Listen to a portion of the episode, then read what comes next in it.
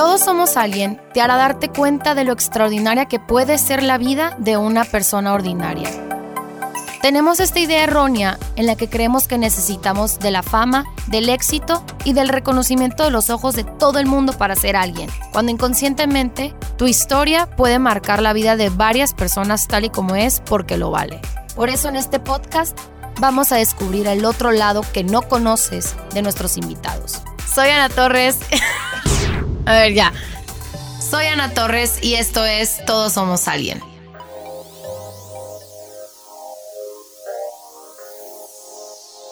En el capítulo de hoy hablaremos de un tema que creo que todos al final del día nos puede causar conflicto. Las ganas de querer pertenecer al montón. Todo esto conlleva el esfuerzo que hacemos día con día de ser alguien que no somos o simplemente dejarnos llevar por la corriente. Siendo realista, creo que todos alguna vez en nuestras vidas hemos querido cambiar nuestra forma de ser, nuestra forma de vestir o a veces nuestra manera de actuar o hasta nuestra manera de pensar para no sentirnos como los outsiders. Lo chistoso aquí es que existe la solución a ese deseo de querer encajar. La solución es invertirle al famoso amor propio. El amarse a uno mismo por lo que es es de las cosas más difíciles que podemos experimentar como seres humanos, ya que está en nuestra naturaleza el desear que seamos amados por el otro, al grado que hasta a veces ponemos eso primero que a uno mismo. Puede sonar un poco cliché, pero yo soy fiel creyente de que si uno no se ama a uno mismo, es muy difícil que alguien externo pueda amarte.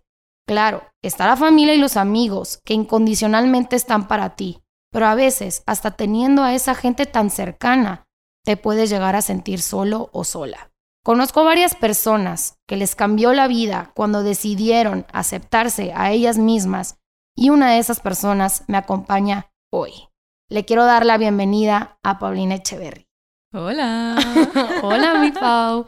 ¿Cómo andamos? ¿Cómo estás? Bien, bien. ¿Y tú? Bien, bien. Qué bueno que aceptaste esta invitación. Creo que tenemos ya rato con la invitación y no habíamos podido grabar por X o por Y, situaciones de la vida. Pero primeramente, Pau, platícanos brevemente sobre ti, de dónde eres, tu edad, familia, en qué trabajas. Ok, yo soy de aquí, mi familia es de aquí, toda la vida he estado aquí. Este, tengo 23 años, empecé la carrera desde ahí, no me convenció al 100 y después de muchos ires y venires, este, estudié repostería y regresé, me fui un semestre a Vancouver, regresé y pues nada, el año pasado empecé mi negocio en repostería. Ahí tengo mis galletas. No saben qué onda. ¿eh? De verdad, o sea, yo soy fan número uno de esas galletas. Mejores que todo el mundo. Las, mejor, las mejores galletas de todo el mundo, literal. Ahí andamos. Cuando gusten, ahí tenemos galletas. Tandeli. Y pues nada, aquí andamos. Haciendo de, poco, de todo un poco. Qué bueno, Pau. Oye, pues hay que ponernos ya un poco en contexto y platicarnos un poquito de tu historia. Y dime tú por qué crees que te escogí a ti para hablar sobre el amor propio. Ok. Pues yo, nada, o sea, persona normal, común y corriente. Este, yo me fui a estudiar como en segundo de secundaria.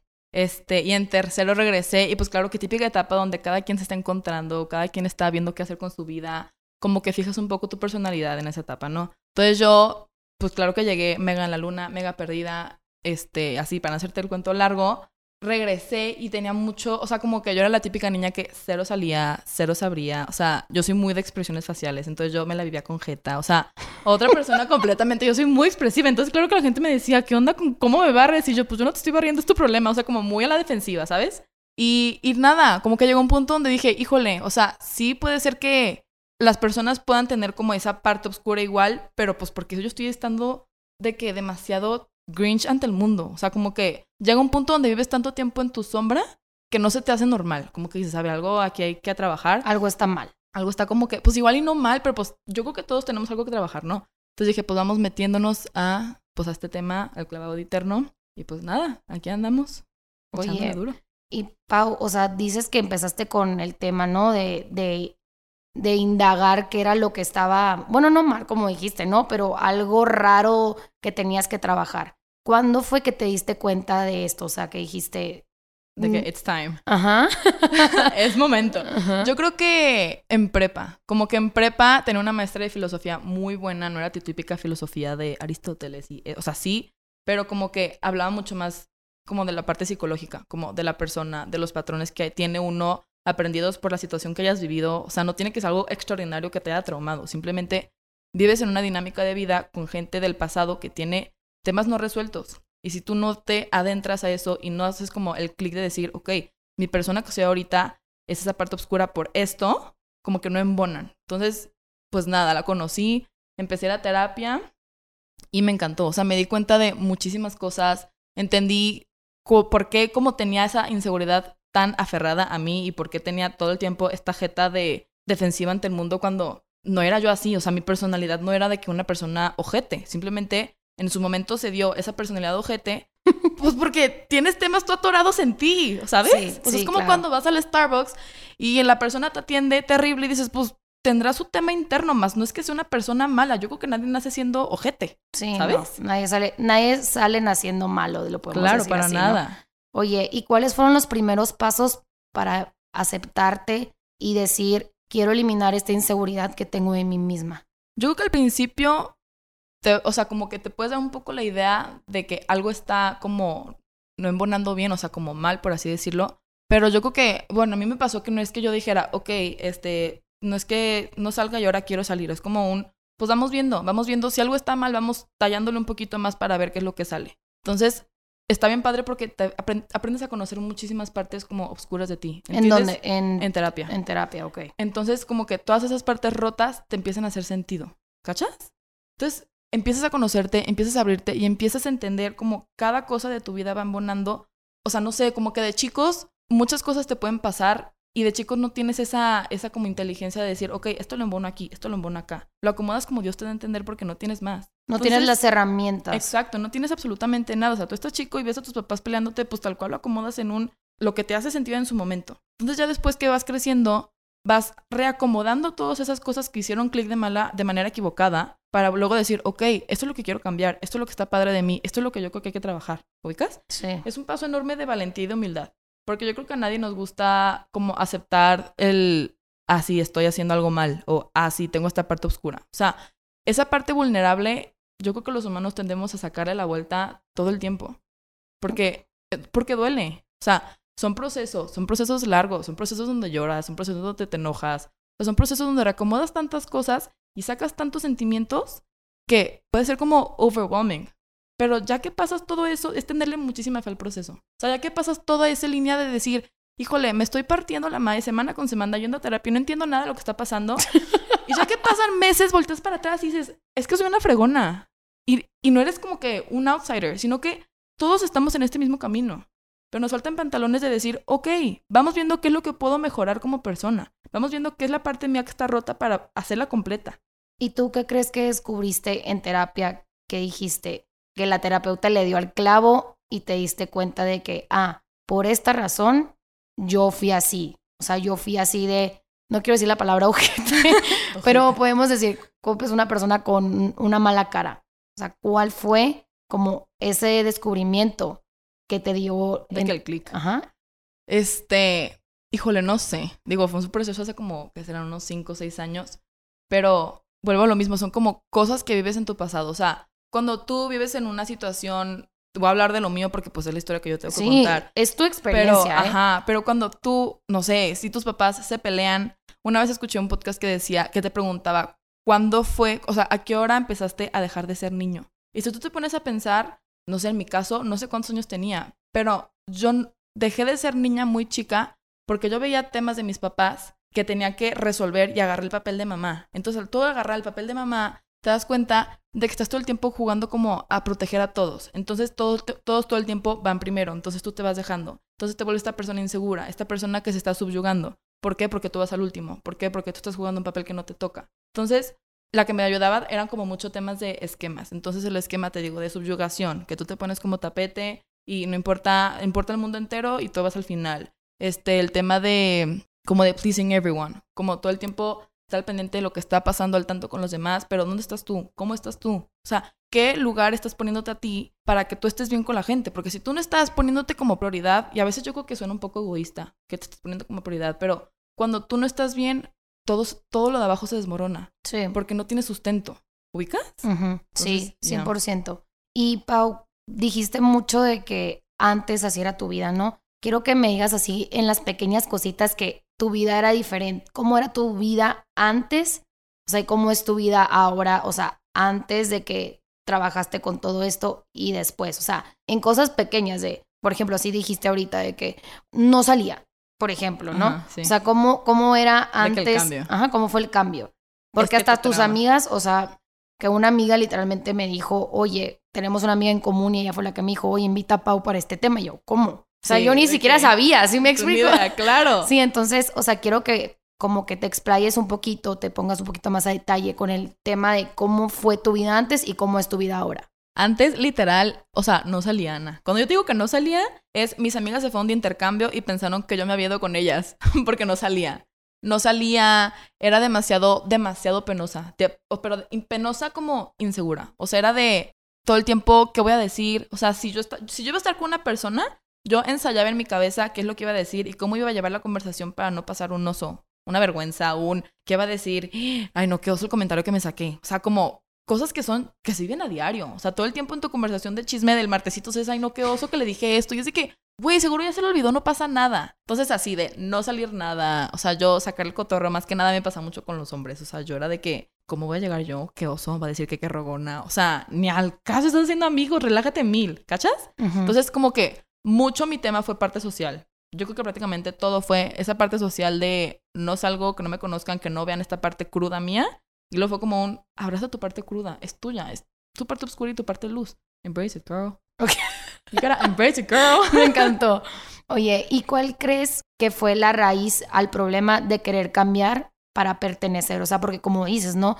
Mm, pensabas todo 20 veces porque querías pertenecer, porque no querías pasar una vergüenza. O sea, cuando alguien pasa una vergüenza es porque piensa que es el raro, que es el diferente, que es el outsider. Entonces, ¿cuál crees que fue la raíz a ese problema de que tenías como ese trip de inseguridad. Yo creo que más que nada es cuando tú te das cuenta que estás todo el tiempo viviendo para pertenecer y para todo el tiempo ser parte de ese montón, te pierdes por completo. Porque al final del día vuelvo a lo mismo. Todos tenemos esta parte que nos hace vulnerables, todos tenemos esta parte que nos hace humanos, que nos hace personas. O sea, es como, vuelvo a lo mismo, tú eres tu parte sombra y tu parte luz. Y si tú todo el tiempo quieres estar viviendo al son de un ritmo, de, de una sociedad, de un esto, te pierdes porque estás viviendo para esa persona, para esa sociedad. Pero ¿dónde quedas tú? ¿Dónde quedan tus sueños? ¿Dónde quedan tus gustos? ¿Dónde queda lo que te hace vibrar por dentro? ¿Dónde, dónde queda como, ¿quién eres tú tal cual? O sea, a ti te gusta esto, y a ti no te gusta esto. Y si tú estás queriendo, estás haciéndote chiquito para pertenecer en un lugar donde igual y te queda chico y ellos son otro tipo de personalidad, ¿de qué te sirve? Te estás topando con pared tú solo. ¿Cachas? Sí. Entonces, pues nada, o sea, no puedes hacerte chico para todo el tiempo caber porque te dejas, porque vives frustrado, porque te enojas contigo y con la vida. ¿Y cuántos casos no hay donde la persona está enojada con la vida y vive amargada cuando puede tener todo lo que quiera en la vida? O sea, hay personas que tienen absolutamente todo para hacer lo que se les dé la gana y se la viven frustrados porque en su momento no realizaron sus sueños porque se quedaron con ganas de, porque iban a pensar, porque, o sea, se fueron, se fueron en el querer pertenecer en vez de estar volteando a saber y decir, ok, esta soy yo, esto quiero ser yo, esta es mi parte padre, let's go with it. Sí, y de hecho, como lo mencioné en un principio, Pau, que dije que yo soy fiel creyente de que uno no te puede amar, ¿no? A ti, si tú no te amas primero a ti mismo. Y digo, claro, está la familia, están los amigos, pero al final del día te sigues sintiendo solo. ¿Tus amigas qué papel jugaron en ese entonces? Yo creo que en ese entonces fue un proceso súper mío. O sea, fue un proceso súper yo conmigo. Personal. Ajá, súper personal. O sea, cero. Yo para abrirme con las personas tomo mucho tiempo. O sea, yo no estoy platicándole mi vida entera a pedazos a todo mundo porque como que, digo, igual en su momento, no tanto ahorita, igual y soy más abierta porque... Pues muy abierta porque ya estamos aquí. Sí, sí, ahorita que lo pienso digo, pues soy abierta porque al final esas cosas que te causaban dolor pierden poder a la hora que tú las arreglas porque pues, si alguien te llega a decir algo de tu pasado, pues, ok, vato, ya lo arreglé, ¿qué te importa, sabes?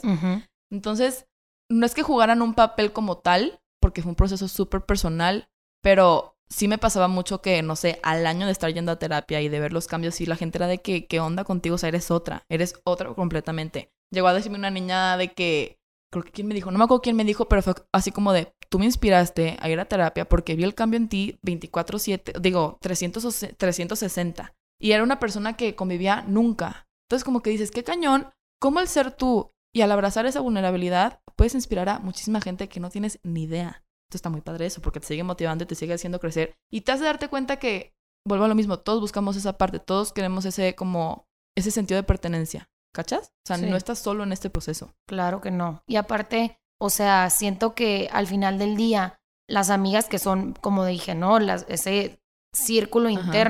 Aunque le estás pasando bien o la estés, la estés pasando mal, ellas van a estar ahí. Sí. ¿Sabes cómo? Entonces, qué padre que, como dijiste, que motivaste e inspiraste a esta niña que dijiste, nunca la convivía y me notó el, El el, cambio. cambio. literal. ¿Sí me explico? La Sí. neta, qué fregón. Y quería preguntarte, Pau, sobre esta famosa frase que dice, si no te amas a ti mismo, no puedes amar a nadie más. ¿Qué piensas sobre, sobre esta frase? Siento que es súper cierto. Te voy a decir por qué. Porque una persona no puede dar lo que no tiene. Entonces, tú me puedes decir, ay, no, claro que sí, llega una persona y te da un abrazo cuando ella nunca la abrazaron. Sí. Pero cuando tú das algo desde la carencia, o sea, cuando tú estás dando algo, tienes que fijarte súper bien desde qué lugar lo estás dando. Si tú lo estás dando desde la carencia, tú estás queriendo llenar ese vacío. Y aunque la otra persona lo tome como para no tener esa carencia tuya, tú al querer llenar esa carencia estás alimentándola. Entonces, es un barril sin fondo.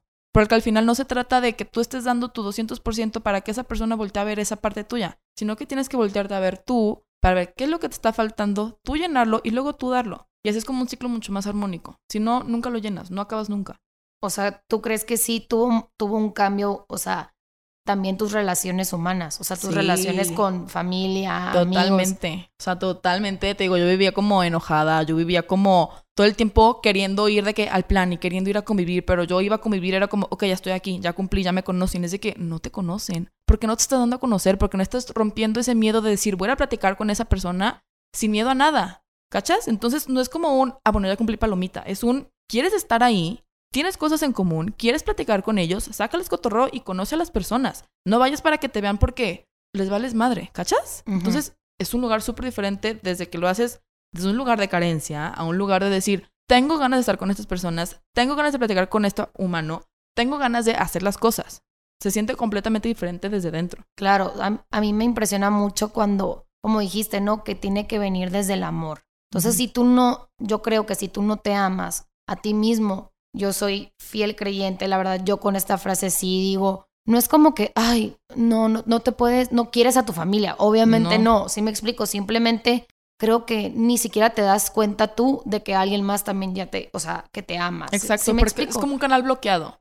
O sea, te lo puede dar el mundo entero, pero si tú no te volteas a ver y te abrazas tú primero, ese canal va a seguir bloqueado para siempre. O sea, tú tienes que abrirte, o sea, tienes que abrir tu corazón, tienes que abrir tus emociones, tienes que darte chance de abrir eso, que se rompa ese muro en- enorme que hiciste, para tú reconstruirlo, tú abrazarte y luego tú poder recibirlo. Oye, Pau, y algunas veces como que en ese proceso, como que te paralizabas por alguna situación o por algo que te pasó socialmente hablando, ¿no? Haz de cuenta, ya estabas evolucionando en el tema, ¿no? De amor Ajá. propio, de la nada, pum, te pasó algo, no sé si te, sentís- te sentiste avergonzada o dijiste, no, aquí, qué pena, soy la outsider otra vez. O sea, como que tuviste algún retroceso, tuviste alguna experiencia o anécdota que, te, que dijiste, ay, no, otra De vez que- qué miedo, ¿sí me explico? yo-. Te voy a decir que no, pero no porque lo tenga todo dominado. O sea, yo creo que son cosas que trabajas día con día. O sea, son como esos demons que tienes en tu cabeza que te están diciendo, en lo que estás diciendo, en lo que te... O sea, es como esa vocecita interna que te está diciendo la estás cagando todo el tiempo, pero no la estás cagando. Es ese miedo que estás alimentando otra vez. ¿Cachas? Entonces, está cañón porque es como domar eso. O sea, es tener esa disciplina mental de decir, a ver, ¿por qué estoy sintiendo esto? Estoy pensando que lo estoy cagando porque estoy diciendo un comentario que no me entendió, pero por eso estás tú pensando que él piensa que estás tonta. Pues no, simplemente dijiste una babosada y él le dio risa y no pasó a más. Y en tu cabeza hiciste un drama enorme y Te estás haces creando, historias. ajá, te haces una historia enorme donde piensas que ya el mundo va a pensar que es la tarada más grande del universo, cuando el vato se lo olvidó ya. Cuando simplemente vuelvo a lo mismo, es esa parte humana de no querer tener, o sea, hay que soltarnos, hay que dejar de ser ma- más, esa humanidad, esa parte realmente humana de decir, sí, la gente comete errores y sí, a veces te van a salir comentarios que ni al caso, pero la gente se ríe y no pasa más. O sea, no tienes que darte cuerda en tus historias porque cuando tú te enganchas en tus historias ya perdiste. Porque estás volviendo a tu ciclo número uno de miedo, de qué oso, de todo esto que hablamos ya. ¿Cachas? Sí, claro que sí. Oye, Pau, ¿qué recomendación puedes darle a alguien que está queriendo pertenecer al montón? O sea, no alguien que está en el proceso, sino alguien que ni siquiera se ha dado cuenta de que está frustrado y está enojado? ¿Qué le puedes dar? ¿Qué tip le puedes dar? Yo creo que tienes que conectar contigo. O sea, porque muchas veces puedes vivir en automático queriendo alimentar, pero cuando tú realmente te sientas y dices, ok, es viernes, este, tengo este plan, me siento terrible, no quiero ir, pero voy a ir a la fuerza. O sea, tienes que pausarte.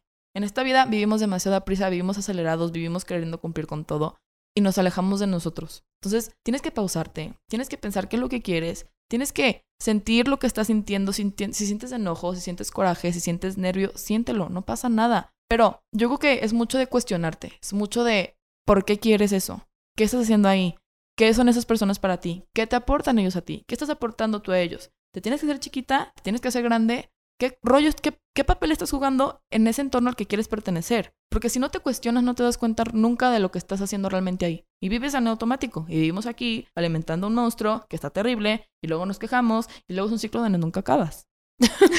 Yo de que quiero ir a terapia contigo, literal. Te está padrísimo. Es una gozadera. Oye, Paulina, la última pregunta que es como la más fuerte que le hago a todos mis invitados. Todos somos alguien. ¿Quién eres tú? Yo soy el camino que he recorrido, soy los aprendizajes que, pues, he aprendido, vaya la redundancia. Este, soy una persona con su luz y su sombra. ¿Y qué es lo que no eres? No soy parte del montón, ni soy las etiquetas que me he querido poner por querer pertenecer. Pues ahí tienen a un gran testimonio del amor propio, Paulina Echeverry. Me encantó tenerte aquí. Nunca me imaginé que tuvieras toda o sea, como que todo este conocimiento en el tema, yo dije, ay, pues va a platicar. O sea, no es como que pensaba menos de ti, pero me diste mucho más. O sea, demasiado enriquecedor todo lo que dijiste, todo lo que mencionaste. Y te quiero agradecer, de verdad, por haber aceptado otra vez estar aquí frente al micrófono. Como sabemos, pues no es tan fácil, no es tan, o sea, no es como que, uh, sí, casual de la vida, pues no. Y pues muchas gracias, Pau, por estar aquí. Gracias a ti. La verdad es que qué padre. Borra aquí rompiendo miedos, rompiendo barreras. Gracias por el espacio. Y pues nada, love you, girl. muchas gracias, también te quiero mucho. Y a todos los que nos están escuchando, también agradecerles por darle la oportunidad a Paulina de contar su experiencia, de contar su historia sobre el amor propio.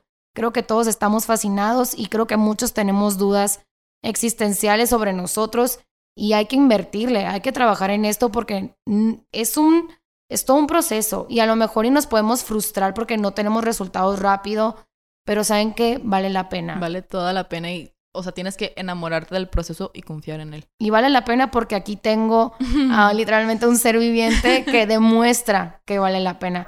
Muchas gracias otra vez por escucharnos. Los quiero mucho a todos, aunque no los conozca. Y hasta la próxima. Gracias. Besos. Thank you.